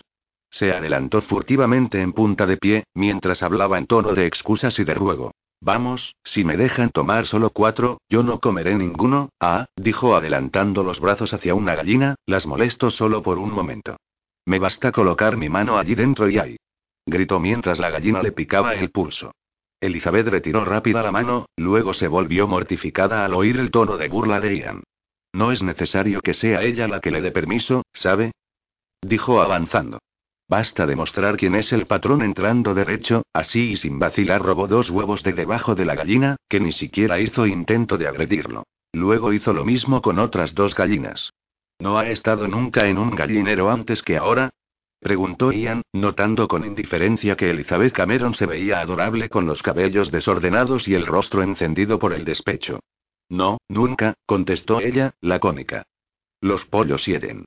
El río. Entonces es por eso. Los animales se dan cuenta de eso. Elizabeth le lanzó una rápida mirada inquisidora, sintiendo la desagradable, inexplicable sensación que algo había cambiado. Le sonreía, bromeaba, pero sus ojos permanecían vacíos. En pasados momentos había visto juntos la pasión en esos ojos, la cólera, e incluso frialdad. Pero nunca había visto la nada. Elizabeth ya no estaba muy segura de querer saber cómo él la consideraba, pero sí estaba segura de no gustar que él la mirar como una extraña divertida. Gracias al cielo. Dijo el vicario al verlos entrar. Si no quieren jamón quemado, siéntense a la mesa mientras hago los huevos. Elizabeth y yo queremos el jamón quemado, dijo Ian cómicamente. Elizabeth contestó con una breve sonrisa, pero su inquietud crecía. ¿Juega a las cartas, acaso? Preguntó el vicario mientras terminaban de desayunar. Conozco algunos juegos, contestó ella. En ese caso, cuando Miss Throckmorton, Jones y Jaque vuelvan, tal vez en la noche podríamos jugar a Whist. Ian, agregó, ¿querrías unirte a nosotros? Ian, que se estaba sirviendo café, se volvió y dijo con una sonrisa irónica. Ni por nada del mundo dirigiéndose a Elizabeth, explicó. Duncan hace trampas en el juego. La absurda idea de un vicario que trampeaba en el juego a cartas hizo lanzar a Elizabeth una carcajada. Estoy segura que no es cierto. Ian, tiene razón, querida, dijo el vicario con una sonrisa turbada. Sin embargo, no hago nunca trampas cuando juego con otra persona. Solo cuando juego contra el mazo. Napoleón a Santa Elena, ya saben. A ese. Rió Elizabeth mirando a Ian que pasó cerca llevando la taza. Eso yo también lo hago. Pero juega al whist. Ella asintió. Me ha enseñado Aaron cuando tenía 12 años. Pero continúa de ganarme regularmente. ¿Aaron? preguntó el vicario. Es nuestro cochero, explicó sonriendo Elizabeth, siempre contenta de hablar de su familia de Avenurst. Pero juego mucho mejor al ajedrez. Me ha enseñado Vener. ¿Qué sería? Nuestro mayordomo. Entiendo, dijo el vicario, y algo lo llevó a continuar. ¿Acaso juega también al dominó? Esa es la especialidad de MRS Bodley, continuó Elizabeth sonriendo. Nuestra ama de llaves. Hemos jugado muchas veces, pero ella se lo toma muy en serio y usa verdaderas estrategias. Yo en cambio no logro entusiasmarme mucho con esas piezas de marfil con puntitos. Las piezas del ajedrez son más interesantes, ¿sabe? Invitan a jugar seriamente. Ian se unió a la conversación. Con una mirada divertida al tío, explicó. Lady Cameron es muy rica, Duncan, por si no lo has adivinado. Su tono sugería que había sido una muchachita mimada, cuyos deseos siempre venían satisfechos por la servidumbre. Elizabeth se puso rígida, no sabiendo si el insulto que había percibido fue intencional, el vicario miró largamente Ian como desaprobando el tono de la frase, y su contenido. Ian devolvió la mirada fijamente, pero en su interior estaba sorprendido por ese insulto y sinceramente molesto por haberla lanzado. La noche anterior había decidido que ya no probaba nada por Elizabeth, y esa decisión era definitiva. Por lo tanto, nada le podía importar si ella era una pequeña aristocrática superficial y mimada. Sin embargo, antes deliberadamente la había provocado, mientras ella no había hecho absolutamente nada para merecerlo, aparte de estar sentada frente a él con un aspecto fascinante con sus cabellos sujetos con una cinta amarilla en el tono del vestido. Se dio cuenta de estar muy irritado consigo mismo por haber perdido el hilo de la conversación. ¿Qué clase de juegos hacía con sus hermanos y hermanas? Le estaba preguntando Duncan. Tenía solo un hermano, y casi siempre estaba en el colegio Londres. Me imagino que habrían otros niños en los alrededores, ¿no? Se informó gentilmente el vicario. Ella meneó la cabeza, sorbiendo el té. Habían solo unas pocas familias de campesinos, y ninguna tenía niños de mi edad. Avenurs nunca tuvo un buen riego, B. Mi padre retenía que no valía la pena el gasto, por lo tanto la mayoría de nuestros trabajadores se fueron hacia zonas más fértiles, pero entonces ¿qué compañeros tenía? Generalmente los sirvientes, contestó Elizabeth. Pero nos divertíamos mucho. Y ahora, se informó él, ¿qué hace para divertirse? La había inducido a hablar con tanta habilidad que Elizabeth contestó sin escoger las palabras o preguntarse a cuáles conclusiones habrían llegado. La mayor parte del tiempo estoy muy ocupada a preocuparme de la propiedad escuchándola parece que le gusta. Observó él con una sonrisa. Así es, contestó ella, me gusta muchísimo. Es más, confidenció, ¿sabe cuál es la parte que más me gusta? No sabría. Contratar las mercaderías y provisiones. Es raro, pero Vener, el mayordomo, dice que tengo una particular habilidad contratar, Dijo Duncan desconcertado. Yo considero la situación como un modo de ser razonable y ayudar a los demás a entender las razones, dijo ella ingenuamente, entusiasmándose con el argumento. Por ejemplo, si el panadero de la aldea hiciera un solo pan, y demora, pongamos una hora. En esa hora pasaría la mitad a reunir todos los ingredientes y dosificarlos y luego a guardar todo. El vicario asintió, algo dudoso, y Elizabeth continuó. Pero si hiciera doce panes, no necesitaría doce veces más de tiempo, ¿no le parece? Debido que reuniría todos los ingredientes y los dosificaría de una sola vez, no, no demoraría tanto. Es justo lo que pienso yo. exclamó Elizabeth feliz. Entonces, ¿por qué debería pagar doce veces más por los doce panes, si no le ha requerido doce veces a prepararlos? Además es necesario considerar que haciendo las cosas en grandes cantidades, se compran también ingredientes en grandes cantidades pagando menos por cada uno. Por lo tanto se debería pagar menos, terminó, si la otra persona es razonable. Es sorprendente, dijo el vicario con sinceridad. Nunca lo había pensado así. Desgraciadamente, ni el panadero de la aldea. Rió Elizabeth. Pero creo que empiece a entender. Ha dejado de esconderse detrás de los sacos de harina cuando me ve entrar. Demasiado tarde, Elizabeth se dio cuenta de cuán reveladores eran sus comentarios para una persona astuta como el vicario, y agregó rápida. Naturalmente, no es el costo, es el principio, ¿entiende? Pero, claro, convino Duncan suavemente. Vuestra casa debe ser un lugar bellísimo. Sonríe siempre cuando se refiere a ella. Oh, sí, dijo Elizabeth, con una sonrisa tierna que se agrandaba al abarcarse a Ian como al vicario. Es un lugar maravilloso y por donde se mire hay algo bello de ver. Hay colinas y un parque estupendo y jardines excepcionales, explicó, mientras Ian recogía el plato y la taza, levantándose. ¿Es muy grande? Se informó el vicario cortésmente. Hay 41 habitación, empezó Elizabeth. Y apuesto que todas, intervino pacatamente Ian poniendo el plato y la taza en el lavadero, están cubiertas de alfombras de piel y llenas de grandes joyas como una mano se detuvo súbitamente, mirando de soslayo su reflejo en la ventana. Cierto, replicó Elizabeth con una alegría artificial, mirando fijamente la espalda rígida de Ian, que se obstinaba en atacarla injustamente.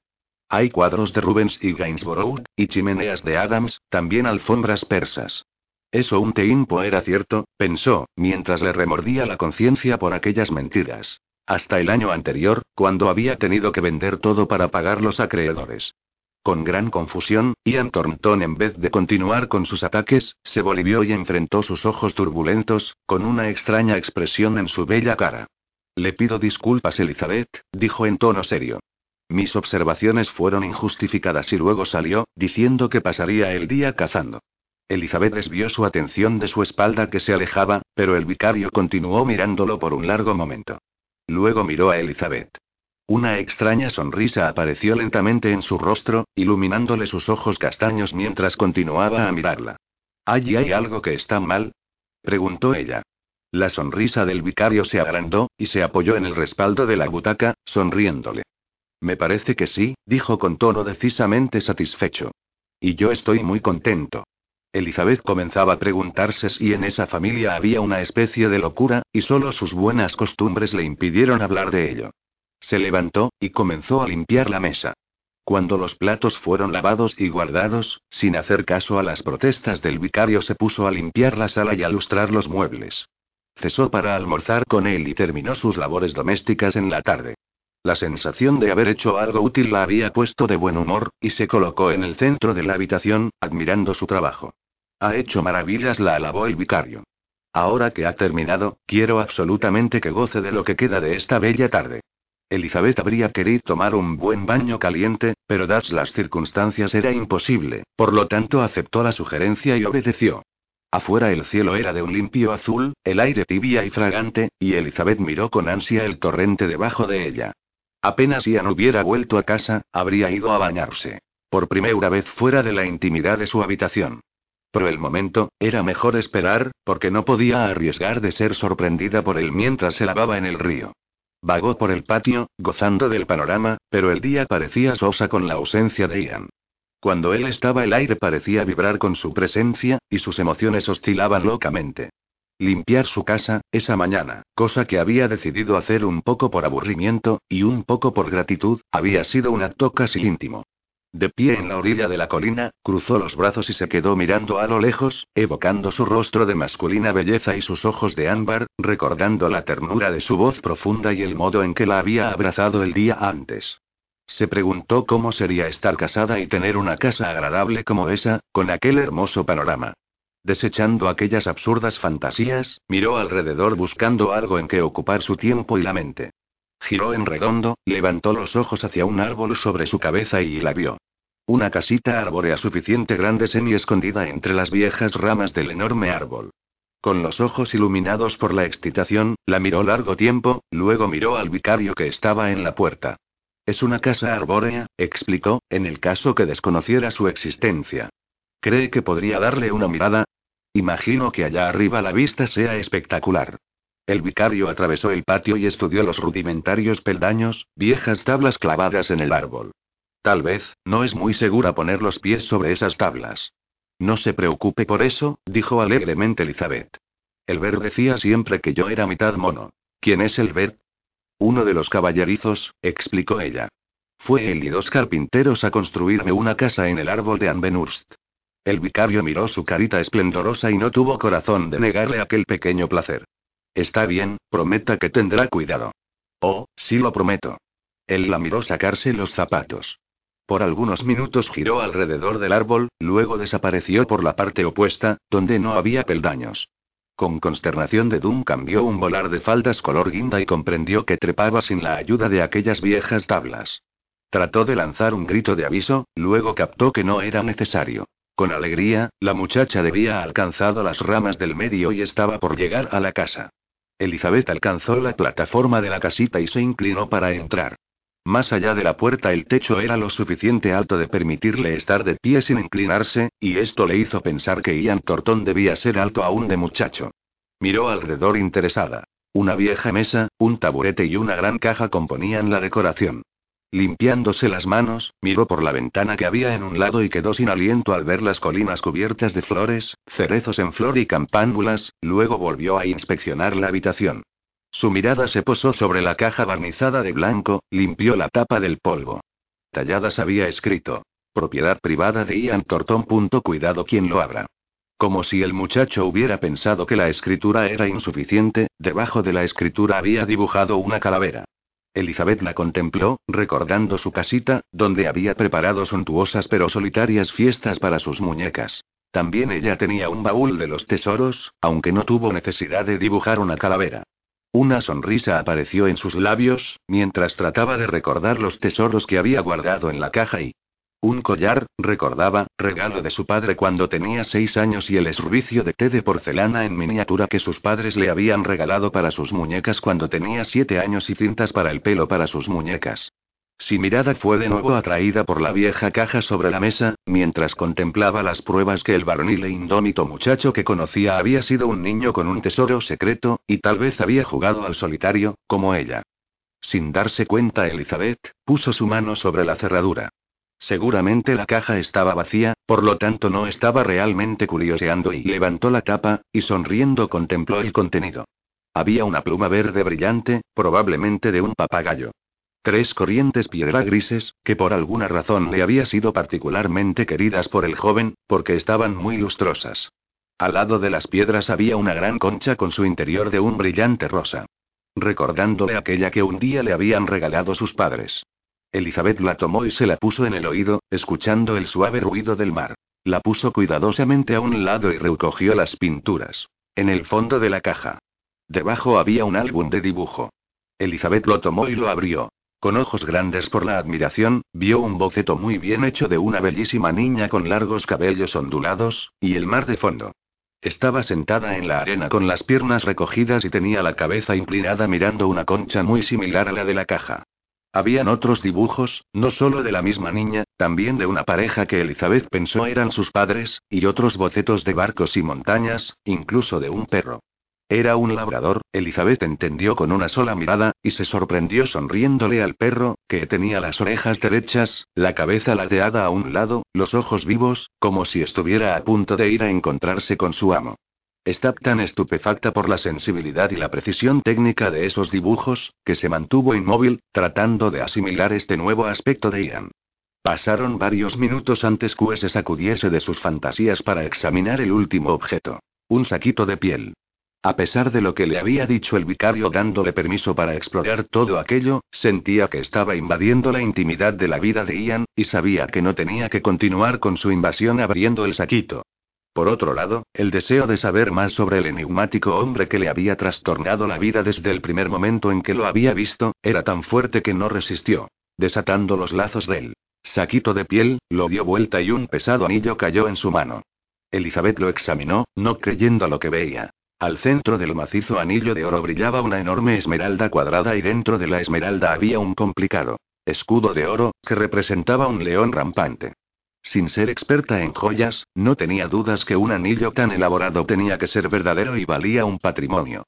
Estudió el escudo, buscando de compararlo con los escudos que había tenido que aprender antes de su debut, pero aunque le parecía familiar, no, logró identificarlo con certeza. Punto decidió que el escudo era probablemente un adorno y lo colocó de nuevo en el saquito, le cerró y tomó una decisión.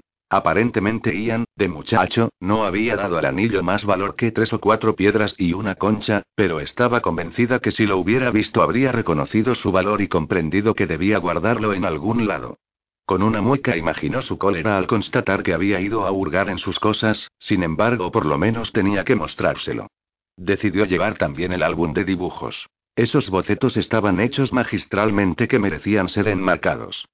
Cerrando la caja, Elizabeth la repuso al lado de la pared, donde la había encontrado, sonriendo a la calavera, sin darse cuenta probaba un sentimiento de ternura hacia el muchacho que había llevado sus sueños allá arriba, escondiéndolos en una caja. Y el hecho que el muchacho se había transformado en un hombre que generalmente se mostraba frío y distante no tenía ningún efecto en su tierno corazón. Desatando la cinta que le amarraba el cabello, Elizabeth se la colocó en la cintura. Luego introdujo el álbum en el improvisado cinturón, y se colocó el anillo en el pulgar, a falta de otro lugar mejor, para asegurarlo mientras descendía del árbol. Ian, que estaba entrando al patio, había visto a Elizabeth rodear el árbol y desaparecer.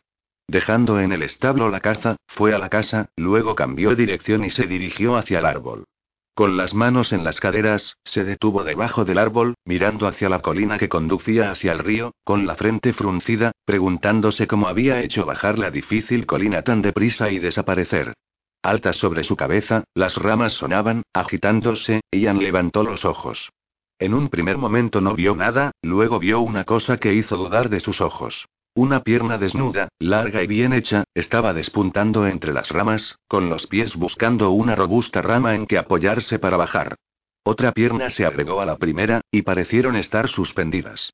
Ian hizo un ademán de extender los brazos y aferrar las caderas donde de seguro estaban pegadas las piernas, más vaciló, viendo que lograban lo más bien bajar solas. ¿Qué diablos hacía allá arriba? preguntó. Bajo, naturalmente, conectó la voz de Elizabeth entre las hojas. Los dedos del pie derecho se agitaron, buscando el peldaño de madera lográndolo. Luego mientras Ian miraba, listo a sujetarla en caso se cayera, se deslizó un poco a lo largo de la rama y apoyó también el pie izquierdo. Asombrado por su valor, además de su agilidad, Ian estaba por retroceder un paso para dejar que terminara de bajar sin ayuda, cuando un peldaño podrido en el que ella se había apoyado cedió. ¡Socorro! Gritó Elizabeth, precipitándose hacia abajo aterrizando en un par de robustos brazos que la sostuvieron por la cintura. Dándole la espalda, Elizabeth sintió su cuerpo deslizarse a lo largo del pecho macizo de Ian, luego por su vientre y sus muslos.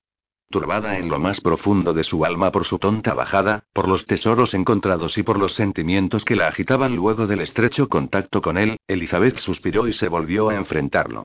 Estaba curioseando entre sus cosas, confesó, levantando hacia él sus ojos verdes. Espero que no os moleste. ¿Por qué debería molestarme? He visto sus dibujos, admitió, y luego, como aún sentía toda la tenura por su descubrimiento, continuó con sonriente admiración. Son maravillosos, de veras. No debería haberse puesto a jugar. Debería haber sido un artista. Vio la confusión que le hacía estrechar los ojos y en su ansia de convencerlo de su sinceridad, sacó el álbum de su cintura y abriéndolo con cuidado estirando las páginas. Mire esto. Insistió, sentándose cerca de los dibujos levantando la mirada y sonriéndole. Después de un momento de vacilación, Ian se arrodilló cerca de ella, con la mirada en su encantadora sonrisa, y no en los dibujos. No está mirando, le reprochó ella gentilmente, batiendo con la punta de su dedo sobre el primer dibujo que representaba a la niña. Es increíble cuánto talento tiene. Ha recogido todo en sus mínimos detalles. Me parece casi sentir el viento que sopla entre su pelo y los ojos tienen una sonrisa. La mirada de él fue de sus ojos al álbum abierto, y Elizabeth observó extrañada, mientras miraba el boceto de la niña que el dolor le contraía su rostro bronceado. Elizabeth comprendió por su expresión que la muchacha debía muerto. ¿Quién era? preguntó despacio. El dolor que había creído ver había desaparecido, y su rostro de nuevo se veía impasible cuando la miró y contestó quedamente. Era mi hermana. Vaciló, y por un momento Elizabeth pensó que no habría añadido nada más.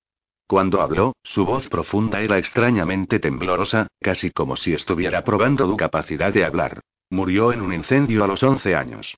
Lo siento, murmuró Elizabeth, y toda su conmoción y el calor de su corazón se translucían en sus ojos. Lo siento mucho, dijo, pensando a la bellísima niña de ojos sonrientes. Punto desviando con pesar la mirada del de él, buscó burdamente de aligerar la atmósfera dando vuelta la página y pasando a un dibujo que parecía vibrar de vida y de alegría. Sentado en una roca a orillas del mar estaba un hombre con el brazo rodeando una mujer. Él sonreía al rostro levantado de ella, que le apoyaba la mano sobre el brazo con una expresión llena de amor. ¿Quiénes son ellos? preguntó Elizabeth, sonriendo mientras indicaba el dibujo. Mis padres contestó Ian, pero algo en la voz indujo a Elizabeth mirarlo. El mismo incendio. Agregó tranquilo. Elizabeth desvió la mirada, mientras un nudo de dolor le estrechaba la garganta. Sucedió mucho tiempo atrás, dijo él después de un momento y extendiendo la mano dio vuelta la página. Un labrador negro lo miraba desde la hoja. Esta vez había una sonrisa en la voz. Todo pájaro que abatía, él lograba traerlo a casa. Elizabeth había recuperado el control de sus emociones, y miró el dibujo. Tiene una sorprendente capacidad de aferrar la esencia de las cosas en sus dibujos, ¿sabe? Él levantó las cejas con aire de incredulidad y divertido, y dio vuelta a otras páginas, hasta que se detuvo en un boceto de una nave con cuatro palos. Tenía intención de construir una así, algún día, dijo. El proyecto es mío. ¿De veras? dijo ella impresionada. De veras, confirmó él con una gran sonrisa. Con los rostros muy cercanos, se miraron riendo, luego la mirada de Ian bajó hasta su boca, y Elizabeth sintió que su corazón empezaba a latirle en una espera ineludible. Él inclinó imperceptiblemente la cabeza y Elizabeth captó, captó que la habría besado. Su mano se levantó espontánea, hacia la nuca de él, como para acercarlo a ella. Luego el encanto bruscamente se quebró. Ian levantó de golpe la cabeza, y se puso de pie con un único movimiento, con las mejillas contraídas. Desorientada, Elizabeth volvió a mirar rápidamente el álbum y lo cerró con gracia. Luego también ella se levantó. Se está haciendo tarde, dijo para esconder su confusión. Quisiera hacer un baño en el río antes que comience a hacer frío. Oh, espere, dijo, y se sacó el anillo del pulgar, entregándoselo. Lo encontré en la caja junto a los dibujos, agregó, poniéndoselo en la palma extendida. Me lo dio mi padre cuando yo era un muchacho, dijo él descuidadamente. Los dedos envolvieron la joya y se la colocó en el bolsillo. Debe tener un gran valor, observó Elizabeth, imaginando todas las mejorías que podría hacer en su casa si se decidiera vender el anillo. En realidad, rebatió Ian con voz arrastrada, no tiene el mínimo valor.